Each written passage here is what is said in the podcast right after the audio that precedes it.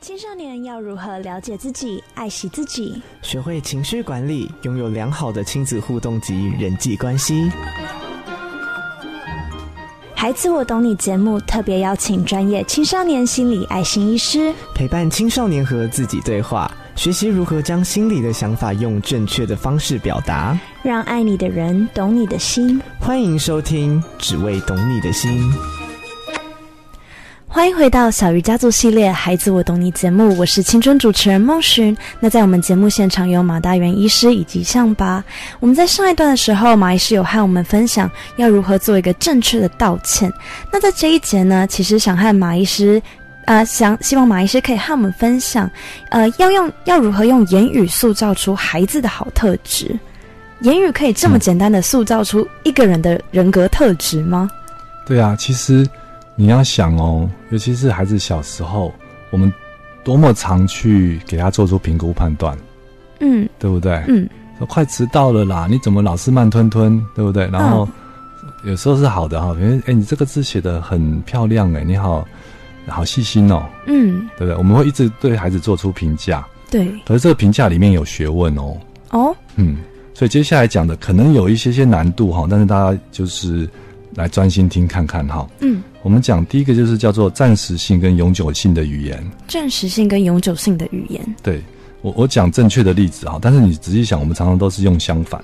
嗯好，比如说孩子出现不适当的行为的时候，我们要用暂时性的语言。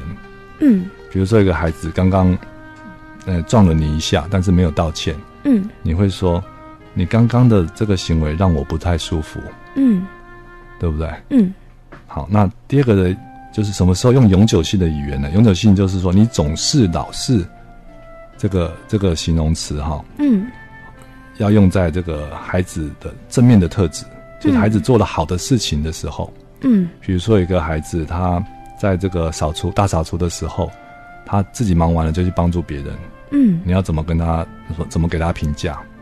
嗯，应该是要称赞他说：“哎、你好热心哦，你嗯、呃都会就是自己做完事情之后会去帮助别人呢。对。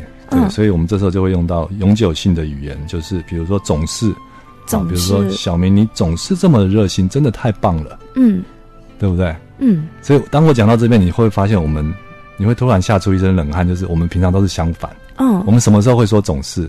都在呃批评人家负面，为人家负面的特质做评价的时候，对不对？嗯就是你总是丢三落四的，嗯，你你总是迟到，对你老是粗心大意，嗯对不对？你看我们可以一直这样接下去哦。嗯嗯，好，所以就是用反了，嗯用反了，因为你不希望孩子这些负面的特质延长嗯或者变成他的一个人，就是他的性格，嗯对不对？所以你讲负面的时候，一定要局限在那个事件嗯特定的事件时上，间点，对，嗯好，把它限缩一下哈、嗯。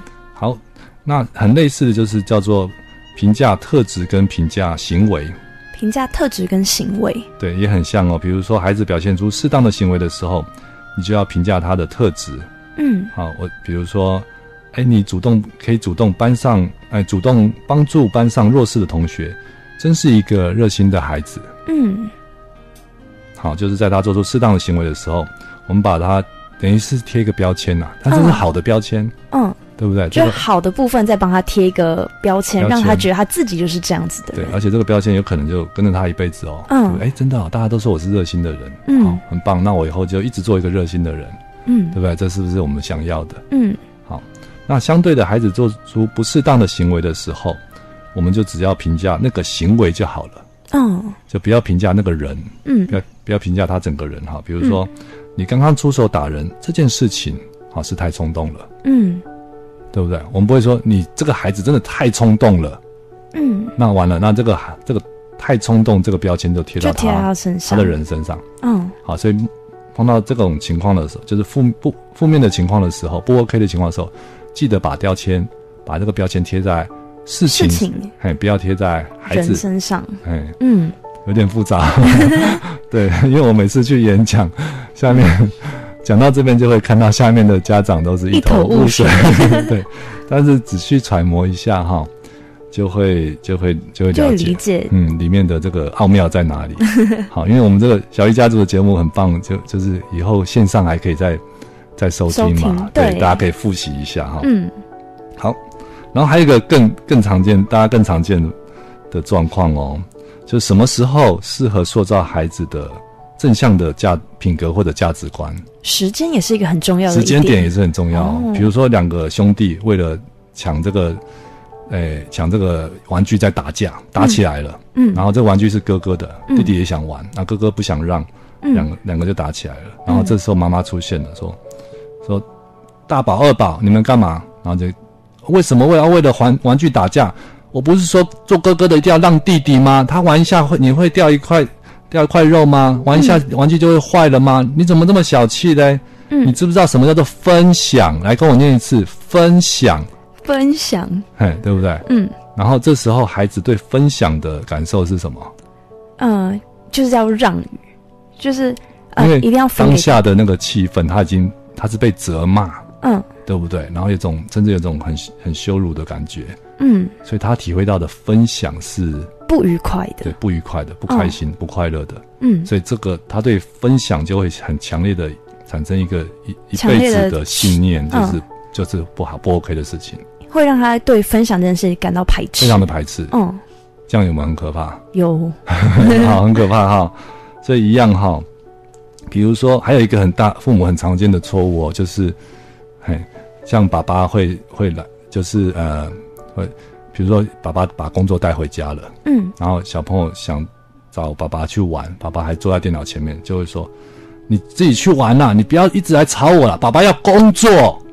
嗯，哇，那他对“工作”这两这个这两个字，他的印象是什么？就是会让别人很烦躁，然后让那个情绪波及到自己，对嗯，对，所以他就觉得一直就就会有个很强烈潜意识，工作是一件不好的事不情，好的事情，很糟糕，会让人不幸福、不快乐的事情。嗯所以搞不好他以后就不工作了哦、长大以后就宅男宅女在家中不工作。嗯也许就是小时候的一个印象就影响这么大。嗯，好，所以是不是要很小心？很小心的运用每一个字眼，对，所以应该是相反。比如嗯说两个小朋友玩得很开心的时候，你就你就可以说：“哇，哥哥好棒哦！”你都会把你的玩具分懂享得给分享，弟弟，然后、嗯好，这个就叫做分享哦。你你学会了吗？嗯。对不对？他对分享就是很正向的影响。嗯，嗯，所以我们在这一段就是学习到，呃，我们平常都用相反的模式，在负面的负面的标签的时候给予一个对人的一个直接批判，嗯但是对于好的事情，我们却只在他那个事件上面做一个标签。嗯但是对我们应该要相反过来，对相反过来才可以塑造一个孩子好的特质。对，没错。那因为时间的关系，我们可能要先进呃介绍一首歌给听众朋友。但是非常谢谢马医师今天来到我们节目上，跟听众朋友们做这样子的分享。那我呼应下一个小时的主题“手写的温度”，我想介绍一首刘若英的歌，叫做《写信回家》给听众朋友们。